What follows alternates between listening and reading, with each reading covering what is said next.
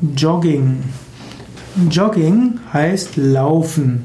Hm, Jogging kommt vom Englischen to jog und to jog heißt eigentlich trotten und traben. Jogging ist also ein Dauerlauf in mäßigem Tempo. Man joggt, um die körperliche Fitness zu stärken. Der Begriff Jogging wird vor allem im Freizeitsport benutzt und auch im Gesundheitssport.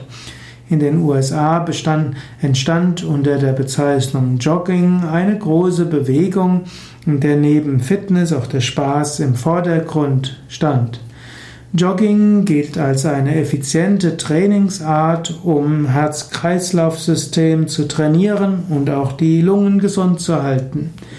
Jogging hat nur manchmal eine gewisse Schwierigkeit, nämlich wer Gelenkprobleme hat, kann beim Joggen die Gelenkprobleme erhöhen. Es gilt auch ein gutes, einen guten Laufstil zu haben. Jogging und Yoga.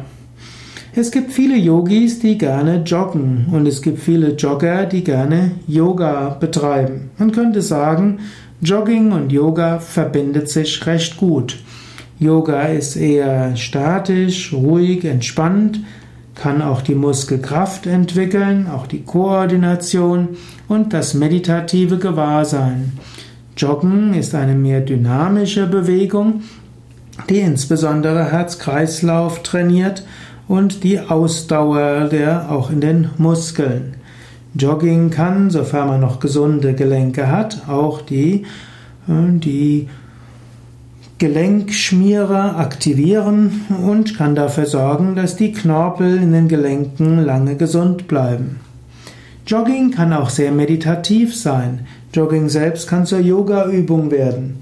Wer bewusst joggt, der kann auch spirituelle Erfahrungen machen. Es gibt ja das sogenannte Runners High. Nach einer bestimmten Zeit des Joggens spürt man einen Hochzustand, eine Euphorie und ist sehr im Hier und Jetzt.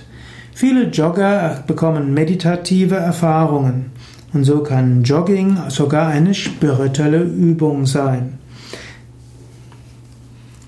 Techniken, um Jogging zur spirituellen Übung werden zu lassen. Um Jogging zur spirituellen Übung werden zu lassen, gibt es mehrere Möglichkeiten. Die eine wäre Achtsamkeit. Bewusst die Gegend wahrnehmen, bewusst die Bäume anschauen, den Weg anschauen, den Himmel anschauen. Das ist eine Möglichkeit. Eine zweite Möglichkeit wäre, die Schritte mit dem Atem zu verbinden und bewusst zu atmen. Eine dritte Möglichkeit ist, sich immer wieder Gottes Gegenwart bewusst machen. Gerade dann, wenn man absichtslos durch die Welt geht, kann man zu Gott beten und Gottes Gegenwart spüren.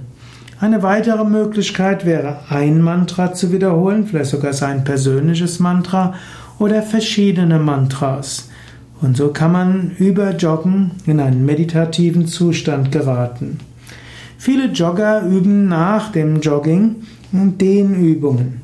Und anstatt irgendwelche einfachen Dehnübungen zu machen, kann man dann ja auch nach dem Joggen Yoga-Übungen machen. Eventuell kann man auf das, den Sonnengruß verzichten, zu ein paar Asanas übergehen, Tiefenentspannung und Pranayama und kann so auch nach dem Jogging wunderbare Yoga-Erfahrungen machen.